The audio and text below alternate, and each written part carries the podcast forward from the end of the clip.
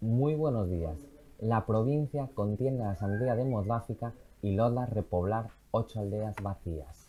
Además, los vecinos de Nogueira de Ramuín se quejan de los sucesivos ataques de perros de caza. Nos lo cuenta Siana Gil.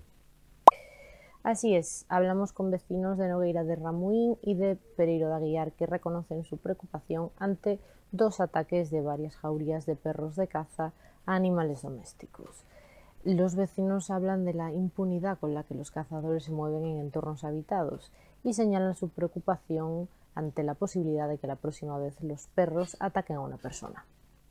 Además, en provincia, las fiestas gastronómicas logran impulsar la comarca de Valdeorras. Y en deportes llevamos un gran reportaje sobre una jugadora de long time Ourense que está sufriendo un calvario de lesiones y lleva 15 meses sin poder jugar.